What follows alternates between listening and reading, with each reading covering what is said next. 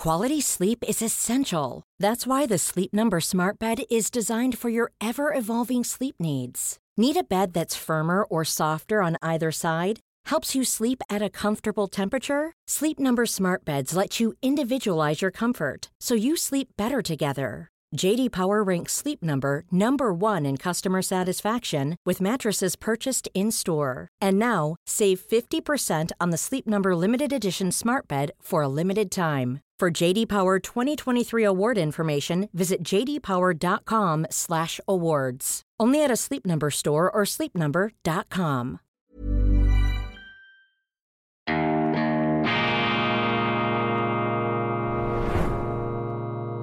Diese Ausgabe von Weltwoche Daily wird Ihnen präsentiert von Kibun, dem Schweizer Pionier für gesundes Gehen und Stehen. Grüezi miteinander, ganz herzlich willkommen und einen wunderschönen, entspannten guten Morgen, meine sehr verehrten Damen und Herren, liebe Freunde aus nah und ganz fern. Ich bin erfreut, ich freue mich, ich begrüße Sie zur horizonterweiternden hoffentlich möglichst viele Vorurteile zertrümmernden internationalen Ausgabe von Weltwoche Daily Die andere Sicht, unabhängig, kritisch, gut gelaunt und frühlingshaft beschwingt, beswingt, auch und vor allem an diesem Gründonnerstag, dem 6. April 2023. Gründonnerstag Ostern steht unmittelbar vor der Tür. Wunderbar. Ostern ist das wichtigste Fest der Liebe und des Lebens, die Verkörperung der christlichen Urbotschaft, dieser Urknallbotschaft des Christentums. Das Christentum ist für mich ja so etwas wie ein Urknall im Universum des menschlichen Geistes. Ohne diese christliche Idee, diese christliche Religion, das Christentum, hätten wir heute keine Demokratie, wir hätten keine Menschenrechte, wir hätten auch keine Marktwirtschaft, wir hätten diese ganze Freiheit nicht, die wir immer wieder verteidigen müssen gegen die Mächte der Finsternis, gegen die Politiker und die Apparatschicks und die Bürokraten und die Eurokraten, die christliche Liebeslehre, die Lebenslehre, das Leben besiegt den Tod, Auferstehung, auch aus dem Reich der Toten. Auferstehen sie wieder.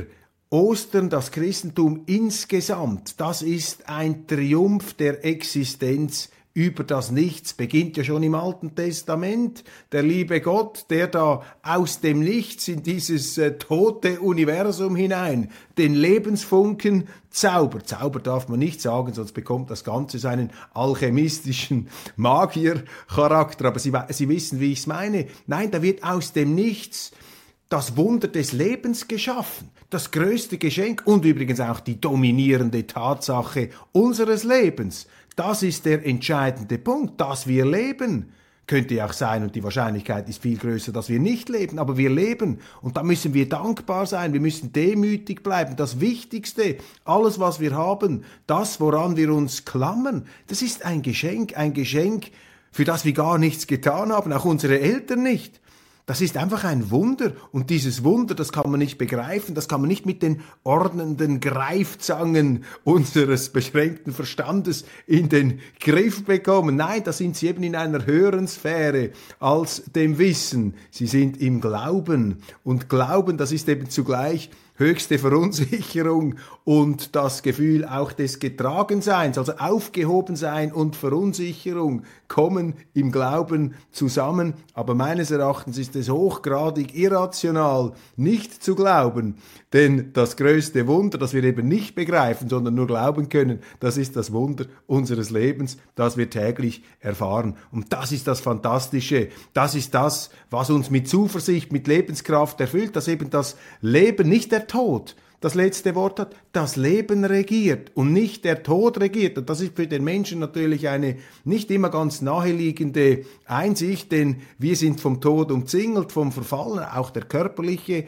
Verfall. Wir erleben das, äh, unsere Kräfte lassen nach, unsere Zellen äh, verbröseln da und äh, verwittern und auch die Falten, die Faltenwürfe im eigenen Gesicht und am eigenen Körper, die sehen wir natürlich. Darum ist der Mensch gefangen in einer Todesobsession, in einer Obsession seiner Endlichkeit. Und wenn Sie bei dieser Endlichkeit stecken bleiben, und das ist auch das Politische, dann sind Sie natürlich leichter manipulierbar, dann können Sie auch Herrschaftssysteme rechtfertigen, die eben die Herrschaft des Menschen über den anderen Menschen ähm, verabsolutieren, weil es ja nichts gibt, was die Macht des Menschen begrenzen könnte. Es ist ja dann alles von dieser Welt, wenn man sich dem reinen Materialismus ausliefert. Das war ja das große Problem im 20. Jahrhundert, dass diese Ideologien des Nationalsozialismus, des Internationalsozialismus, das waren zutiefst materialistische Säkularreligionen, Ideologien, die keine höheren Instanzen anerkannt haben und logischerweise artete diese Art von Ideologie in die größten Verbrechen aus. Denn dort, wo der Mensch unbegrenzt über andere Menschen herrschen zu dürfen glaubt, dort herrscht der größte Terror, dort herrscht das größte Unheil. Und deshalb ist eben diese christliche Idee, die den Menschen von seiner Todesobsession, von seinem Materialismus, ähm, befreit, ihn sozusagen aus dem Kerker seines eigenen Ichs, seiner beschränkten irdischen Existenz in eine höhere Sphäre eben dieses Lebenswunders hinaus bringt. Das ist auch der Moment der politischen Emanzipation, wo man merkt, da gibt es eben eine andere, viel höhere Autorität. Wer sind wir denn hier auf diesem Planeten Erde? Wir sind Würmchen, vielleicht Glühwürmchen, wir sind Ameisen, die da herumkrabbeln auf, einem, auf einer Erdkruste. Aber dass wir leben, das verdanken wir einer viel, viel höheren Kraft und viel, viel höheren Autorität. Und wenn sich da irgendeiner aufschwingt, in Bern, in Brüssel oder in Berlin, der jetzt glaubt, sich hier da als Zampano aufspielen zu müssen, der von Gott redet, aber sich selber meint, ja, dann müssen sie eine Abfuhr erteilen, abfahren, mit dem wollen wir nichts zu tun haben. Das ist die fantastische Botschaft äh, von Ostern, meine Damen und Herren. Das Leben besiegt den Tod und übrigens auch ganz im äh, wörtlichen Sinne, denn nach dem Ableben, also wenn der eigene Körper ausgedient hat und man stirbt, dann geht man ja in den Staub wieder über, steht sogar in der Bibel, äh, geht man in den Staub über, aus dem dann wieder neues Leben entsteht. Das ist ein wunderbarer Kreislauf und das gehört natürlich alles zusammen, das Leben, der Tod, das Dunkel, das Licht, die Finsternis, die Helligkeit. Und das Schöne ist, ja, irgendwann tagt es dann wieder. Und aus jedem Tod entsteht neues Leben. Und aus jedem Dunkel kommt das Licht. Und irgendwann ist dann wieder Ostern. Also wir freuen uns jetzt auf Ostern und am Tag nach Ostern ist dann auch wieder irgendwann Ostern, da freuen wir uns auch drauf. Also das, meine Damen und Herren, das sind diese beflügelnden Urgedanken. Ich habe Ihnen kürzlich eine Eiskübelrede zugemutet, da habe ich sozusagen ähm, mit meiner innerlichen Argumentativ, mit dem Laserschwert, habe ich mich da etwas abgearbeitet am politischen Wahnsinn, der um uns herum hochzüngelt. Äh, wir sind ja auch Weltmeister darin, diesen Wahnsinn zu entfesseln, aber wir haben es bis jetzt auch immer wieder geschafft, diesen Wahnsinn in die Tube zurück ähm, äh, zu, zu drücken. Also diese Eiskübelrede, und das ist jetzt das Gegenteil, das ist jetzt die Wärmelampenrede, ähm, das Lagerfeuer, das ich hier etwas anheize, das wärmende Licht, der Zuversicht, meine Damen und Herren, um es etwas bildhaft blumig auszudrücken. Und bleiben wir gleich noch einen Moment bei Deutschland. Deutschland, das sind die Deutschen, das sind ja die Weltmeister der Selbstkritik. Sie vertragen es gar nicht, dass man sie lobt. Das ist einem Deutschen immer unangenehm, wenn er da gelobt wird. Dann nein, aber wir sind also schon schlimm, wir haben noch in der Geschichte und weiß nicht was und so weiter. Bekommt man dann so in einen Selbstbezichtigungs- Zirkel hinein, da in so eine Spirale ähm, der Selbstgeißelung. Und ich mache es jetzt aber trotzdem. Ich lobe Deutschland. Ich habe das gestern schon gemacht. Deutschland ist für mich eines der beeindruckendsten Länder überhaupt. Unglaublich inspirierend. Und diese Geschichte nach 1945 aus den Trümmern, neues Leben blüht aus den Ruinen. Ich meine, Deutschland, das ist ja die Ostergeschichte, die Auferstehungsgeschichte schlechthin, meine Damen und Herren. Was ist denn äh, Auferstehung, wenn nicht das, was Deutschland hingelegt hat nach 1945? Das ist jetzt kein Plädoyer dafür, das zu wiederholen, was zu 1945 geführt hat, meine Damen und Herren, ganz im Gegenteil. Aber es ist ein Plädoyer dafür, dieses Auferstehungswunder zu kennen, zu sehen, zuzulassen und auch wertzuschätzen. Deutschland, die Bundesrepublik am Boden. Nach 16 Jahren bereits haben sie Großbritannien punkto Bruttosozialprodukt überholt. Sie haben mit Industrieerzeugnissen, mit Produkten, haben sie die Welt erobert, haben sie die Herzen der Menschen erobert, mit der Schlagermusik haben sie auch meine Jugend beglückt und zum Leuchten gebracht, mit Autos haben sie sich auf allen Kontinenten dieser Welt durchgesetzt. Und ich sage Ihnen, die Erfindung des Volkswagens und des Mercedes und all dieser Autos, Audi, BMW, wie sie alle heißen, das sind auch ganz wesentliche Zivilisationsfaktoren. Das Auto ist Freiheit, rollende Freiheit auf vier Rädern und diese fantastischen Autos haben damals im Fernsehen, Telefunken oder Braun in diesen Fernsehen, in den Fernsehstuben auch der DDR die Sehnsucht empfacht der Bürger nach diesen Autos. Und sie haben gesagt, Entschuldigung, da ist vielleicht auch mal ein Opel Manta, über den hat man sich auch lustig gemacht, aber wir wollen diese Autos auch. Warum haben die Deutschen das und wir, die da unter der kommunistischen Käseglocke wohnen, warum haben wir das nicht? Also mit dieser Autoindustrie, da hat man auch das Reich des Bösen, die Sowjetunion, den Kommunismus irgendwie zum Einsturz gebracht. Diese Produkte, das ist doch fantastisch, meine Damen und Herren, was man hier an Friedensleistung, an Verständigung, an Globalisierung des Herzens und der Gefühle auch zustande gebracht hat, denn mit diesen Produkten hat ja Deutschland auch die ganze Welt zusammengebracht, begeistert für diese Erzeugnisse. Darauf kann man stolz sein. Dann im Osten Deutschlands haben sie eine friedliche Revolution ähm, geschafft. Alles andere als selbstverständlich, meine Damen und Herren, alles andere als selbstverständlich. Der große Historiker Sebastian Hafner hat noch 1987 in seinem Klassiker von Bismarck zu Hitler geschrieben, eine Wiedervereinigung ist innerhalb der nächsten 50 Jahre nicht denkbar, kommt nicht vor und wenn, dann auch in 50 Jahren nur mit einem massiven Blutvergießen. Nichts davon, bereits zwei Jahre später, mutige, freiheitsliebende Bürger haben sich ihr Deutschland zurückgeholt, haben sich hingestellt vor die Gewehrläufe der nationalen Volksarmee. Und wir haben ja kürzlich mit dem Uwe Telkamp auch darüber gesprochen, auch innerhalb dieser DDR-Armee hat ja der Wille dann akut nachgelassen, allfällige Befehle auf das eigene Volk zu schießen, überhaupt auszuführen. Also eine gewaltige Friedensleistung und dann auch wieder eine Wirtschaftsleistung, denn die Bundesrepublik hat es geschafft, diesen sozialistischen Wirtschaftstrümmerhaufen, das ist nicht der Fehler der Bürger, das ist der Fehler dieses falschen Systems, das von oben gewaltsam aufgepfropft wurde, das hat einen wirtschaftlichen Trümmerhaufen hinterlassen und den haben die Deutschen ja dann auch getragen, gemeinsam, solidarisch solidarisch hat man das geschafft. Und drittens ist auch die Europäische Union auch eine Friedensleistung bei allen Unzulänglichkeiten, bei allen ideologischen Missbräuchen und bei diesem ähm, Gruseltheater, das wir heute da in Brüssel, da in diesen Glaspalästen äh, sehen. Trotz all dem, das ist ja auch eine Friedensleistung, die Europäische Union, was immer man dagegen sagen kann, und man kann sehr viel dagegen sagen, hat eben auch diesen Friedensimpuls. Und das ist von den Deutschen ausgegangen. Die haben das hier gemacht. Und ich ziehe es gleich noch weiter. Man muss hier sogar einmal die Ursula von der Leyen loben in dieser Sendung. Meine Damen und Herren,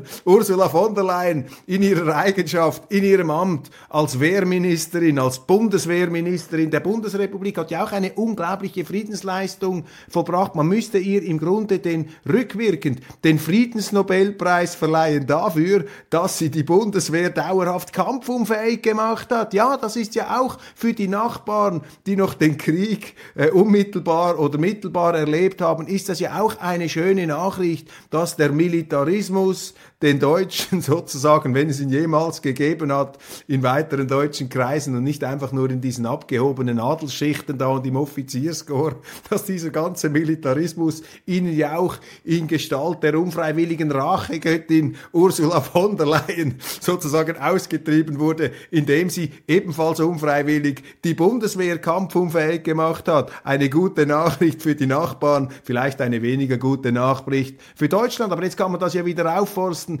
kann man es wieder aufbauen vor dem Hintergrund dieser gigantischen Friedensleistungen. Also, meine Damen und Herren, Ostern, die Bundesrepublik, Deutschland, das gehört zusammen, das sind inspirierende Geschichten der Auferstehung. Und da verblasst dann auch eben dieses Gruselkabinett der Politik, das man glaubt, sich leisten zu können in Berlin, ist ja auch eine Art von Wohlstandsphänomen, wenn Sie Leute haben wie einen, wie einen Habeck oder wie eine Baerbock, wo man sich ja wirklich den ganzen Tag fragt, ähm, wie ist das eigentlich möglich, dass in einer hochentwickelten Industrienation äh, diese beiden Leute sozusagen den ganzen Außenhandel im Griff haben und die Wirtschaft? Leute, die nun also nachweislich null Erfahrung in der Wirtschaft haben. Ich meine, es gibt von Herrn Habeck ein Buch, das er geschrieben hat, ein Kinderbuch. Und in diesem Kinderbuch, das ist fast visionär, eine Vorwegnahme dessen, was er jetzt mit Deutschland macht. Da müssen ja die Leute draußen frieren, hat es keine Energie mehr,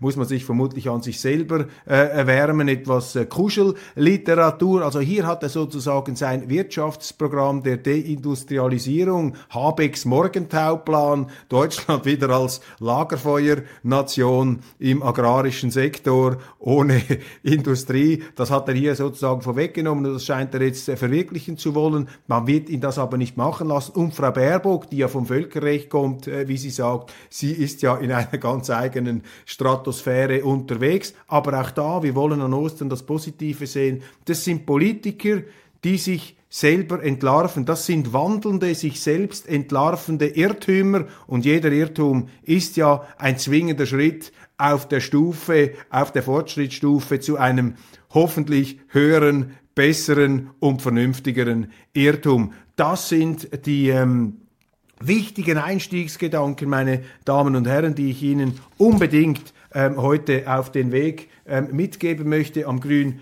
Donnerstag mit der Empfehlung, die Weltwoche jetzt also zwingend zu abonnieren, wenigstens ein Schnupperabo. Gehen Sie mal auf unsere Homepage da in die App was würde Jesus tun? Einsichten in Zeiten des Aufruhrs. Eine Ausgabe mit vielen Beilagen, ähm, 90 Seiten, hier noch etwas zum, zu den Lastwagen, auch fantastisch. Lebensader des Wohlstands, Lebensadern des Wohlstands, meine Damen und Herren. Die Lastwagenfahrer, wo ist eigentlich die Solidarität zu den Lastwagenfahrern? Autos, Lastwagen, das sind die Blutkreisläufe unseres Wohlstands und damit auch unserer Zivilisation, bekommen die eigentlich die Anerkennung, die sie verdienen, ein Hoch auf unsere Lastwagenfahrer. Was würde Jesus Christus tun? Oh, die Life is full of what ifs. Some awesome, like what if AI could fold your laundry? And some well, less awesome, like what if you have unexpected medical costs? United Healthcare can help get you covered with Health Protector Guard fixed indemnity insurance plans. They supplement your primary plan to help you manage out of pocket costs. No deductibles, no enrollment periods, and especially no more what ifs. Visit uh1.com to find the Health Protector Guard plan for you. Hey, Dave. Yeah, Randy. Since we founded Bombus, we've always said our socks, underwear, and t shirts are super soft. Any new ideas? Maybe sublimely soft. Or disgustingly cozy. Wait, what? I got it. Bombas. Absurdly comfortable essentials for yourself and for those facing homelessness. Because one purchased equals one donated. Wow, did we just write an ad? Yes. Bombas. Big comfort for everyone. Go to bombas.com slash ACAST and use code ACAST for 20% off your first purchase. Ganze ähm, theologische Frage natürlich auf Ostern, dann aber viele, viele andere Artikel, auch zu Deutschland, nicht nur international, kann ich Ihnen unbedingt empfehlen. Sehr viel ähm, anregende, hoffentlich auch vergnügliche Lektüre zu Ostern. Grundsätzliche Gedanken zur Berichterstattung im Ukraine-Krieg. Das ist auch noch äh, vielleicht jetzt etwas vom Grundsätzlichen her äh, festhaltens ähm, wert. Mir fällt auf, dass immer wieder, wenn die Kritik an der Ukraine-Politik des Westens laut wird, dann kommen plötzlich so Meldungen über Gräueltaten der Russen oder strategische Pläne, was dieser Finsterling im Kreml da, dieses, diese Weltpest namens Putin, was die da wieder ausgebrütet hat. Ähm, zum Beispiel die Neue Zürcher Zeitung, die da auch als verlängerter Kriegsarm der NATO sich immer wieder beruft auf ominöse Geheimpapiere und Dokumente aus Russland. Ich greife gerade ein aktuelles Beispiel aus, die den auf, die den Größenwahn und die territorialen Ambitionen von Putin offenbaren sollen. Interessant hier aber vor allem die Informationsquellen und der Zeitpunkt dieser Meldung. Das habe ich mir mal hier etwas zusammengetragen und damit ich nichts vergesse, ähm, halte ich mich da etwas an den Spickzettel. Meistens werden hier Artikel zitiert von amerikanischen oder britischen Zeitungen, die ihre Infos von ihren Geheimdiensten mit ihrer eigenen Agenda haben. Also bleiben Sie kritisch. Die Kriegsmüdigkeit in der Ukraine ist natürlich ein Hintergrund. Immer weniger Freiwillige, also muss man sie aufmunitionieren mit solchen Berichten über die russischen Pläne. Das ist Motivationspublizistik. Propagandapublizistik. Zumindest die Frage muss man sich hier stellen. Die Solidarität gegenüber den Flüchtlingen ähm, lässt natürlich nach. Wir sehen in der Schweiz, da werden Luxushotels freigeräumt für Ukrainer. Das löst natürlich zu Recht Empörung aus. Nicht, weil man gegen Flüchtlinge ist, sondern weil man die Ungleichbehandlung nicht schätzt. Das ist einfach nicht fair gegenüber anderen Migranten oder anderen Flüchtlingen, die man ins Land geholt hat.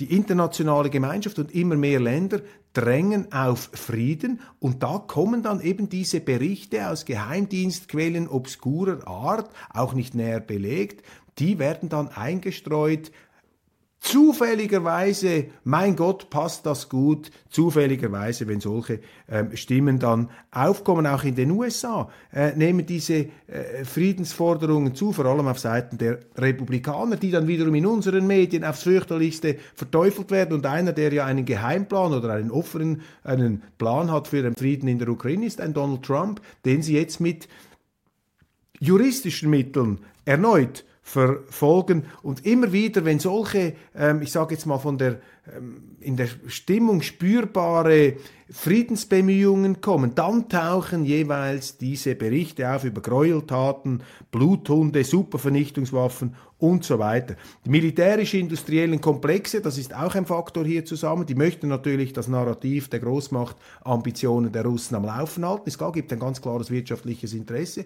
der Rüstungskonzerne, die Rüstungskonzerne der Amerikaner, auch unsere, die haben ein Interesse an diesen Kriegen und die möchten nicht, dass man jetzt in den Frieden übergeht. Das sind Interessen, das sind keine Verschwörungen, das sind einfach Interessen, die hier äh, da sind. Das darf man ihnen auch nicht zu Vorwurf machen. Ist ja klar, dass eine Waffenfirma Waffen verkaufen will. Das gleiche Kapitel dann Taiwan und China, da wird auch schon wieder angeheizt, da wird auch schon wieder Zwietracht gesät.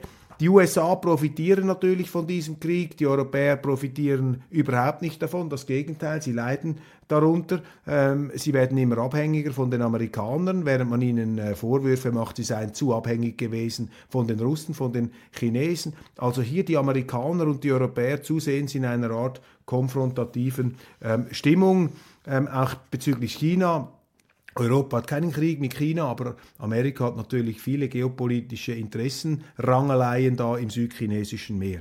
Ein Vater klagt gegen das Gendern in der Schule und verliert. Das ist ein äh, Bemerkenswerter Fall, meine Damen und Herren. Das Berliner Verwaltungsgericht hat letzte Woche den Eilantrag eines Vaters abgewiesen, der klagte, die Schule indoktriniere sein Kind mit Gendersprache. Er beanstandete, dass Lehrerinnen und Lehrer gegen das amtlich korrekte Deutsch verstießen und es an der nötigen neutralen Gesinnung vermissen ließen.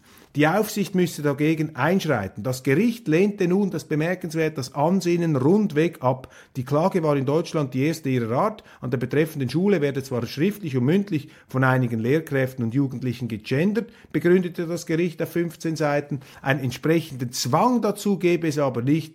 Im Gegenteil, die Schülerinnen und Schüler würden ausdrücklich darauf hingewiesen, dass die geltende Rechtschreibung Gender-Sonderzeichen wie den Stern oder den Doppelpunkt nicht zulasse und diese als Fehler angestrichen würde. Das ist natürlich hochgradig fragwürdig, was hier begründet wird. Wenn die geltende Rechtschreibung das Gendern verbietet und die Schüler zum Beispiel in Prüfungen nicht gendern dürfen, wieso erlaubt man dies dann den Lehrpersonen, es trotzdem durchzusetzen? Politische Korrektheit steht hier über der orthografischen Korrektheit.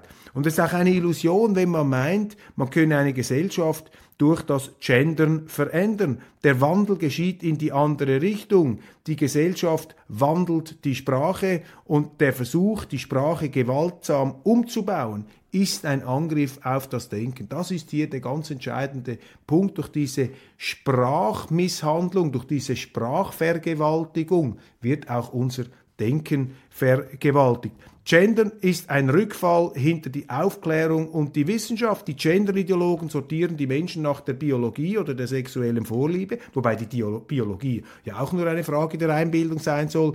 Was jemand leistet, ist nichts. Ob jemand Mann, Frau, schwul, hetero, lesbisch oder trans ist, ist alles. Ja, das ist schon etwas, aber das ist doch nicht das alles Entscheidende. Entscheidend ist doch, was wir in den Augen anderer machen können um uns nützlich zu machen für andere. Unsere Leistung zählt, egal wie unsere sexuelle Orientierung aussieht. Und dieses Leistungsprinzip ist auch das größte Befreiungsprinzip, das es gibt. Ähm, wenn die Leute tatsächlich diskriminiert würden aufgrund von bestimmten Eigenschaften, dann müsste man hier einschreiten, wenn die Gleichheit vor dem Recht nicht mehr da ist. Aber die sehe ich da nicht gefährdet bei diesen Gruppen, eher beim alten weißen Mann zeichnet sich ja eine Benachteiligung, Beteiligung, äh, eine, eine Benachteiligung ab. Und dann noch der nächste Aberglaube, dass äh, das Geschlecht keine Frage der Organe, der Physis sei, sondern der Befindlichkeit. Das ist ja dann der nächste Angriff auf die Wissenschaft. Donald Trump in 34 Punkten angeklagt. Das möchte ich noch etwas vertiefen hier ganz zum Schluss der Sendung. Als erster Ex-Präsident in der US-Geschichte muss sich Donald Trump in einem Strafverfahren verantworten. Die Bezirksstaatsanwaltschaft in Manhattan verkündete am Donnerstagabend eine Anklage gegen den Republikaner, der sich erneut um eine Präsidentschaftskandidatur bewirbt. Es geht in dem Fall um Schweigegeldzahlungen an eine Pornodarstellerin. Trump spricht von politischer Verfolgung und Wahlbeeinflussung. Auch diverse Republikaner reagierten empört und nannten den Schritt skandalös. Trump hatte kurz vor seiner Wahl zum Präsidenten im Jahr 2016 Schweigegeld an die Pornodarstellerin Stormy Daniels zahlen lassen, nachdem diese behauptet hatte, sie habe Sex mit ihm gehabt. Trump bestreitet eine Affäre, nicht aber, dass Geld geflossen sei. Donald Trump wurde in 34 Fällen der Fälschung von Geschäftsunterlagen ersten Grades angeklagt. Der ehemalige Präsident plädierte in allen Anklagepunkten auf nicht schuldig. Bei den Anklagen gegen Trump handelt es sich durchweg um Verbrechen der Klasse E, der niedrigsten Kategorie von Straftaten in New York, die mit einer Höchststrafe von vier Jahren Gefängnis pro Anklagepunkt nun geahndet werden sollen. Was ist dazu zu sagen? Noch ein paar Fakten in diesem Zusammenhang. Hunter Biden und sein Laptop kamen davon. Hillary Clinton mit ihren 30.000 gelöschten E-Mails ebenfalls. Donald Trump wird angeklagt wegen einer Geschichte, die bereits im Wahlkampf 2016 Thema war und als belanglos erklärt unter anderem, er wurde unter anderem von der Federal Election Commission die Wahlkampffinanzierungen reguliert. Das sind die Fakten. Schweigegeldzahlungen in den USA sind nicht illegal. Der Staatsanwalt, der Trump anklagt, hat mit der Ankündigung der Anklage Trumps bereits Wahlkampf in New York gemacht. Trump gewinnt wieder in Umfragen, wird höchstwahrscheinlich Präsidentschaftskandidat der Republikaner. Man versucht also Trump auf diese juristische Art erneut zu stoppen und folgt dem Schema zuerst Russland-Story, dann Impeachment mit Ukraine, Impeachment 2, Mar-a-Lago Hausdurchsuchung im letzten Jahr, jetzt Anklage. Seine Kritiker und Kläger merken nicht, dass Trump immer wieder von solchen Ereignissen profitiert. Sie schießen sich also gleichsam selber ins Bein, die Trump-Gegner, denn die Wahlkampfspenden gehen durch die Decke. Sie kreieren hier einen lebenden Märtyrer. Das ist ja auch der Wahnsinn dieser Gesinnungspolitik, meine Damen und Herren, dass sie eben ungeachtet der Resultate verantwortungslos durchgezogen wird. Meine Damen und Herren, wir sind am Ende der heutigen Sendung angekommen. Es bleibt mir nur noch Ihnen einen wunderschönen österlichen Feiertag, ein Feierwochenende zu wünschen im Kreise Ihrer Liebsten, im Kreise Ihrer Familie. Behalten Sie die Zuversicht. Freuen Sie sich über das Wunder der Existenz und über den Triumph des Lebens über den Tod. Es kommt gut, meine Damen und Herren, es kommt gut. Aber Aber wir müssen natürlich auch alles daran setzen, dass es gut herauskommt. Und jetzt ganz zum Schluss, das habe ich in der Schweizer Ausgabe schon gemacht. Für alle, die die Schweizer Ausgabe gehört haben, Sie können weghören. Aber als Schweizer, der darunter leidet, dass jetzt eine Großbank beerdigt wurde, allerdings auch wieder aufersteht in einer anderen, die CS in der UBS, habe ich ein wunderbares Gedicht zugeschickt bekommen von Kurt Tucholsky und mit dem möchte ich inspiriert hier etwas von dem Bankenbeben, vom Bankenwanken in der Schweiz, die heutige Sendung beschließen. Kurt Tucholsky 1930 veröffentlicht in Die Weltbühne. Wenn die Börsenkurse fallen, regt sich Kummer bei fast allen, aber manche blühen auf. Ihr Rezept heißt Leerverkauf. Keck verhökern diese Knaben Dinge, die sie gar nicht haben, treten selbst den Absturz los, den sie brauchen. Echt famos.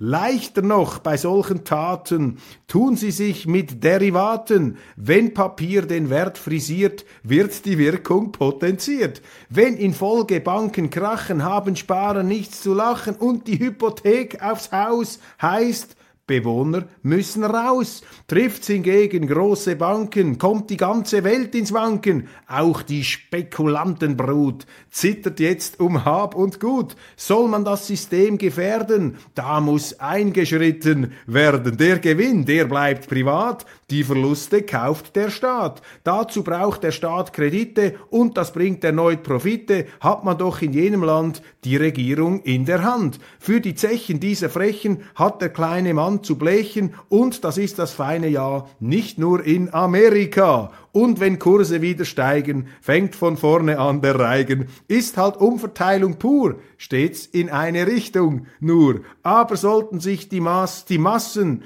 das mal nimmer bieten lassen, ist der Ausweg längst bedacht dann wird bisschen Krieg gemacht. Der große Kurt Tucholsky, all, allerdings müssen wir hinzufügen, wenn der Staat die Verluste kauft, dann verkauft er sie in der Regel mit gigantischen Gewinnen. So ist es in der Schweiz passiert. Also auch hier ein bisschen antikapitalistische Übertreibung in diesem wunderbaren Gedicht. Trotzdem ein äh, schöner Kommentar von 1930 zur Gegenwart, meine Damen und Herren. Es gibt nichts Neues unter der Sonne. Am Schluss aber gilt, das Leben besiegt den Tod Frohe Ostern. Ich freue mich. Wir sehen uns am Dienstag wieder. Aber auf dem Weltwoche Online-Kanal, auch auf YouTube haben wir viele Beiträge, neu produzierte Sendungen. Es gibt auch ein bisschen Best-of von Daily, aber ich feiere Ostern im Kreis meiner Familie mit meinen Liebsten. Quality Time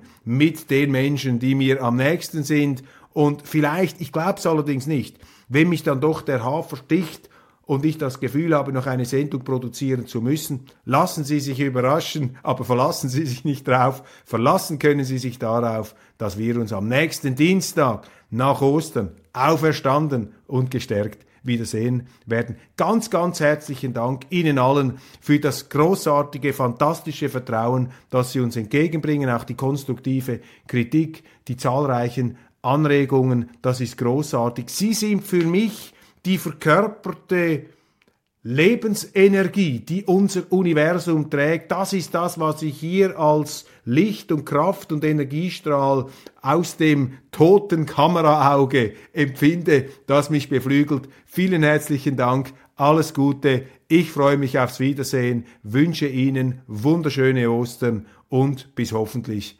ganz, ganz bald.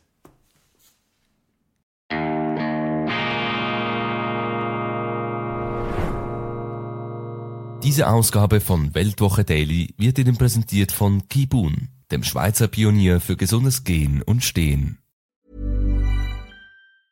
Planning for your next trip? Elevate your travel style with Quince. Quince has all the jet-setting essentials you'll want for your next getaway, like European linen, premium luggage options, buttery soft Italian leather bags, and so much more. And is all priced at 50 to 80% less than similar brands. Plus, Quince only works with factories that use safe and ethical manufacturing practices. Pack your bags with high-quality essentials you'll be wearing for vacations to come with Quince. Go to quince.com/pack for free shipping and 365-day returns.